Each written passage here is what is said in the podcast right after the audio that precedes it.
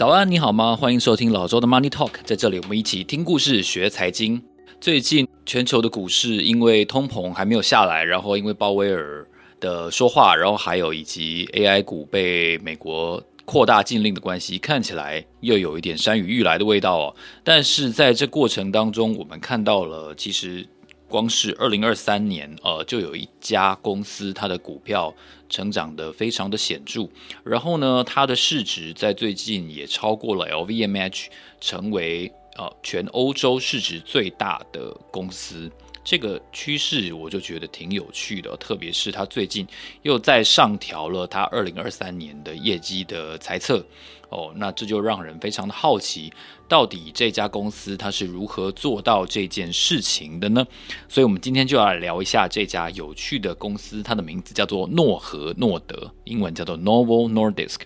我们的主题呢，就是百年药厂的市值为何暴涨超车 LVMH？从胰岛素到减肥神药，诺和诺德全速奔驰中。我们今天会有三个主题来跟大家分享一下，我们观察诺和诺德还有这个嗯减肥神药的这个现象哦，它如何从一款胰岛素，然后到一款神药，然后它成为一种文化的现象。首先呢，就是要先来看一下呃诺和诺德的股票市值成长的这个情况，然后今年各个产业它的上涨跟下跌的情势又是什么？第二个主题要跟大家分享一下，过去这一百年来专注于解决糖尿病问题的诺和诺德是如何崛起的，还有它是来自于一个怎样的产业环境。那第三个要跟大家探讨的一个重点呢，就是当一款药物被呃大众强力吹捧的时候呢，当它的名字几乎成为这个减肥仙丹的时候，连仙丹这个名字都跑出来的时候。这是一个健康的现象吗？这个现象反映了什么样深层的呃文化、经济还有公共公共财政的这样的矛盾哦？这都是我们想要关注的一些重点。首先，先来跟大家探讨诺和诺德这家公司哦。其实我相信很多人嗯，其实并不熟悉哦。诺和诺德呢，它英文 Novo Nordisk。现在呢，诺和诺德的市值大概是以今天我们录音的时间时间的话，大概是四千三百八十四亿美元。那换算成以一点零五的汇率换算成欧元的话呢，大概是四千一百八十五亿欧元。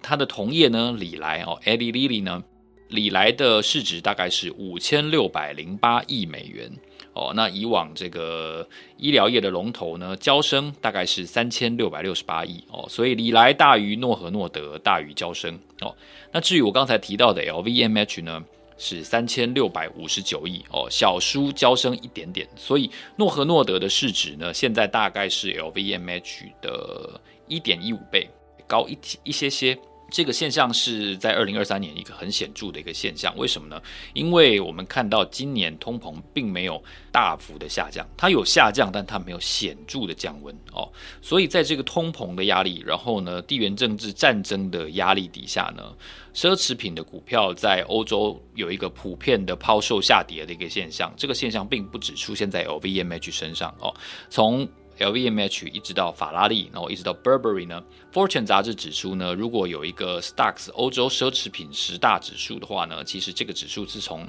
二零二零年的疫情爆发之后到现在出现了一个单季最大的跌幅。这些知名的奢侈品股呢，呃，表现是在各个次产业当中是比较差的哦。当然，显著的受到了这个高利率、高通膨，然后中国经济下滑的一个影响。从三月底。到现在呢，哦，这个 Stocks 十哦，这个欧洲奢侈品十大指数呢，已经缩水了市值，大概高达一千七百五十亿美元哦，所以 LVMH 的市值就下滑了。当然，我们先前介绍过的这个 LVMH 的老板呢，哦，穿着羊毛衣的狼哦，这个阿阿诺特呢，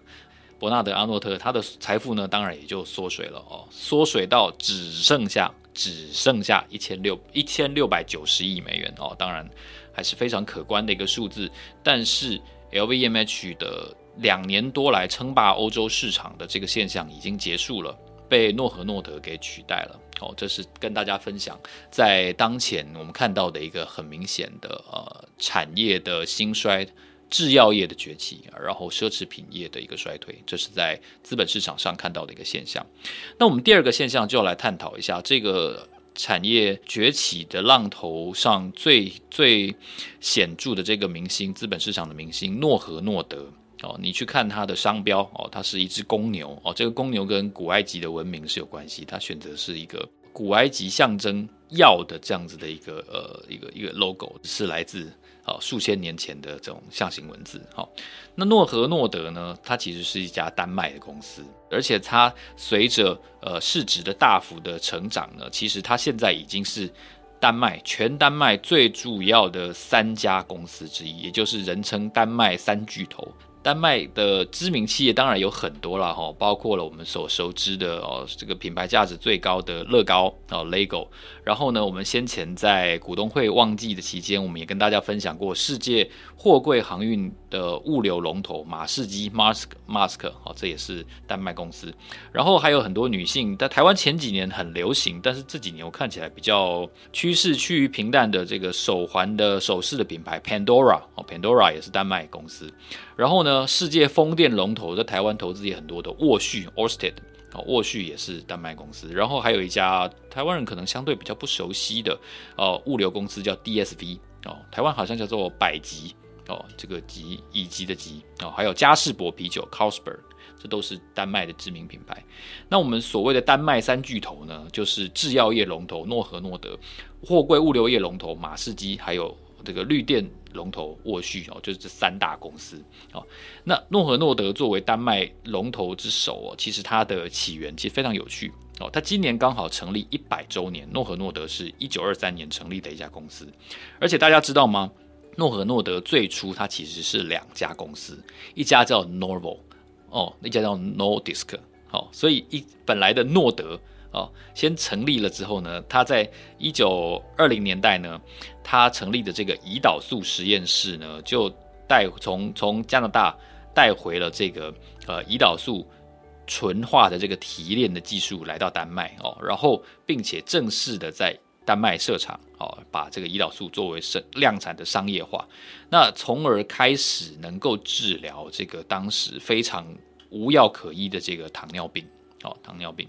那后来呢？曾经在 Nordisk 上班的两个人呢，一个叫 Thorvald Pedersen，一个叫 Harold Pedersen，他们是兄弟哦。这个派德森兄弟呢，他们就离开了这个诺德这家公司，成立了自己的公司。哦，这个我不确定我念的对不对，就是它的英的英文发音应该是叫做 Novo Therapeutisk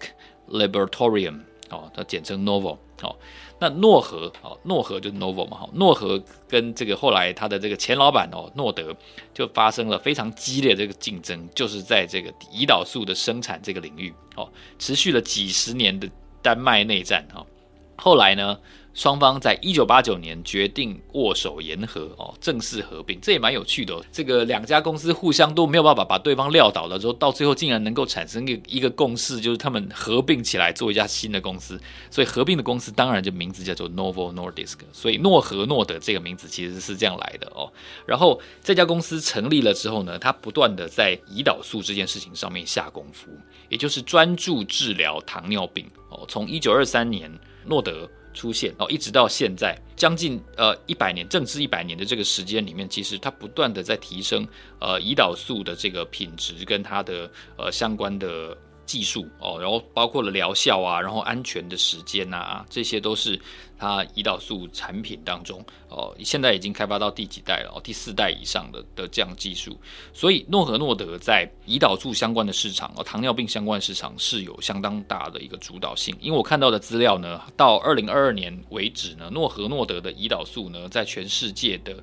糖尿病的市场的市场还是高达百分之四十七的占有率。那后来呢，在二零零九年左右，这个胰岛素霸王诺和诺德呢，又发现了推出了另外一款这个新的控制血糖的药物哦，简称英文叫做 GLP-1。那后来在二零一七年不断的研发之后呢，他又再推出了一款长效期的这个控制血糖的药物，英文叫做 Semaglutide，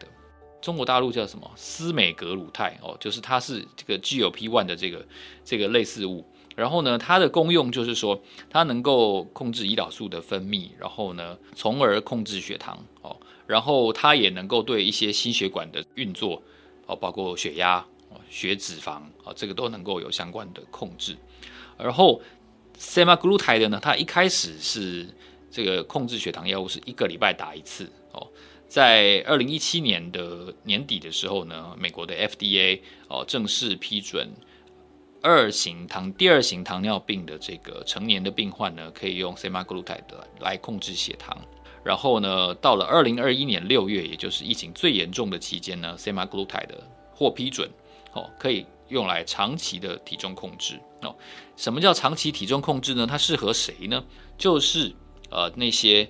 成年而且超重的人，超重他的 BMI 呢大于等于二十七，就是那使用谁呢？哦，就是那些呃 BMI 大于等于三十的人，同时或者是还有就是 BMI 大于等于二十七，而且同时有高胆固醇，然后第二型糖尿病或者是高血压的这样子的超重的人，都是可以适合使用的。那根据医师的分析呢，哦。这个 semaglutide 它为什么能够变成一种减肥药？哦，它从控制血糖药慢慢的，呃，有人发现它在控制体重上非常有效，是为什么呢？哦，有医师指出呢，因为它会控制你的脑的这个中枢神经的感觉，因而抑制控制了你的食欲下降，然后呢，减缓你的这个胃的消化的速度，增加你的这个饱足感。换句话说，一方面是你的胃消化的比较慢。比较不会觉得饿。那二方面呢，是的脑告诉你说，诶，晚一点再吃，晚一点再吃哦，因为你没有觉得饿哦，所以它是一个一个食欲的控制剂。那根据 Fortune 杂志指出呢，为什么这款药会会推动诺和诺德的股价大幅的上涨呢？已经这几这过去这十年来已经涨了好几倍这么多。Fortune 杂志说。美国大概人口总人口大概是数量是三亿嘛，哈，那糖尿病患者占美国的总人口就占了百分之十。那我看了一下台湾的统计，糖尿病患者占台湾总人口数大概也是百分之十哦。其实这个数字是非常非常高的哦，而且糖尿病可能是因为高热量摄取，然后加上整体的这个。热量的消耗相对来说没有那么多的关系哦，它的相关的医疗支出是非常高的。举例来说，我们刚才提到 Fortune 的数据是糖尿病患者占美国总总人口数的百分之十，但是他们的医疗支出这百分之十的患者呢，他们占了美国总医疗支出竟然高达百分之二十五，那占处方药支出的百分之三十三。而且糖尿病患者，他常常是许多呃共病哦，就是很多病共同出现的一种疾病哦。所以在到目前为止，七十几万呃死于新冠病毒的这个美国人里面呢，其实有百分之四十都是。糖尿病患者哦，换句话说，他他抵抗病毒侵袭的能力是比较弱的哦，所以这个这个病呢，它需要很长期有效的这样子的治疗。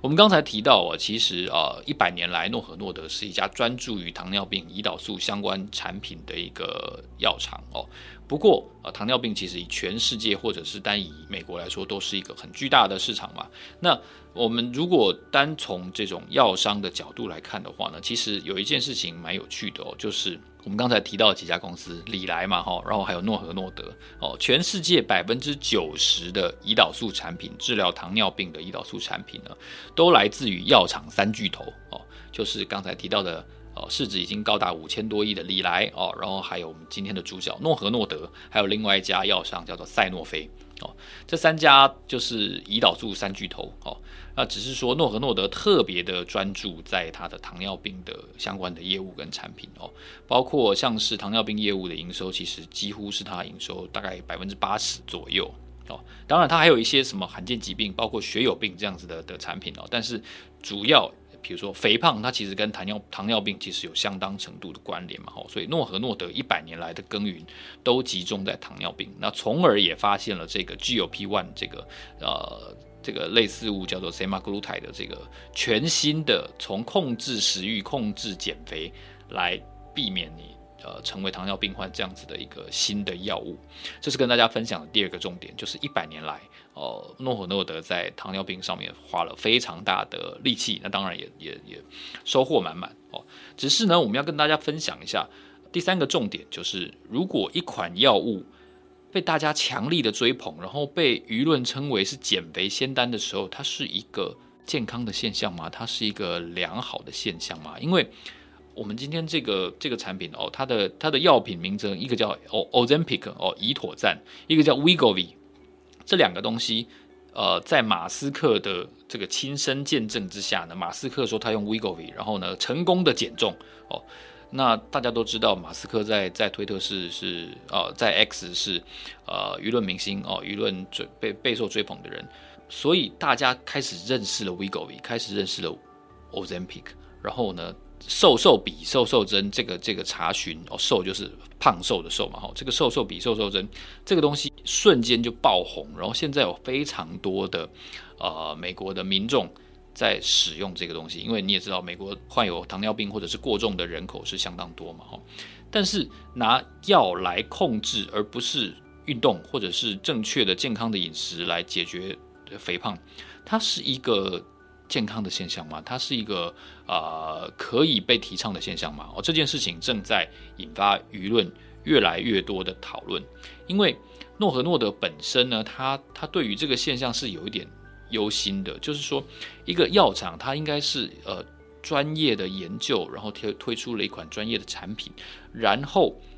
成为专业疗程的一部分，理论上理当如此。但是呃，全世界特别是呃美国，它的现在的这个庶民文化已经有一部分在在网红，然后在马斯克的这个见证之下，把这个药吹捧成为一个哦仙丹，你知道吗？美国仙丹变成这样子的时候。患者是不是能够正确、正当，而且呃符合责任的去使用这种药物哦？不管是口服的或者是注射的，已经成了一个相当大的问号。而偏偏因为有过重问题、有糖尿病问题的人非常多，大家可能都不希望自己成为糖尿病患，所以他从体重开始就要控制了。所以这个药物哦，就是避免成为糖尿病患的这个减肥药呢。它非常非常的受欢迎。我查到一个《华尔街日报》的数据哦，根据 Morgan Stanley 的研究显示呢，哦，现在这种新型的减肥药，我刚才提到了胰妥赞 Ozempic 或者是 Wegovy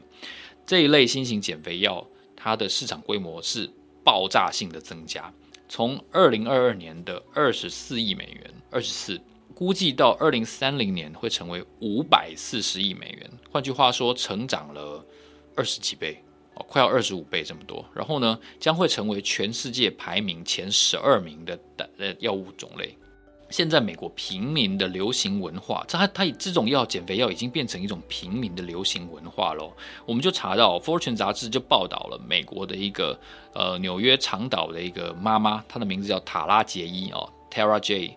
Tara J 呢，她用了很多种的减肥药共同使用呢啊减肥。高达了啊一百二十磅哦，大概是呃五十五十五公斤左右吧。而且他把他减肥的过程，然后吃的药，然后做的相关的运动啊、活动等等的过程，整个瘦下来的过程呢，放上 TikTok。然后呢，光是他减肥的这一系列的影片短片呢，这 TikTok 的浏览的次数总共就超过了一百万，一百万次这么多。然后 Tara J 呢，他就说。哦，因为他是用一个这个远距离医疗的公司开开这种减肥药的公司呢，来使用这个减肥的。只要有人在他的连结当中用他的这个连结，有点像是联盟行销这样子去注册这个这个远距离医疗公司叫 Ivan，这个 Tara J 呢就会收到 Ivan 支付的差不多二十美元哦，有点像是这个分红啦，有点分分红利润哦。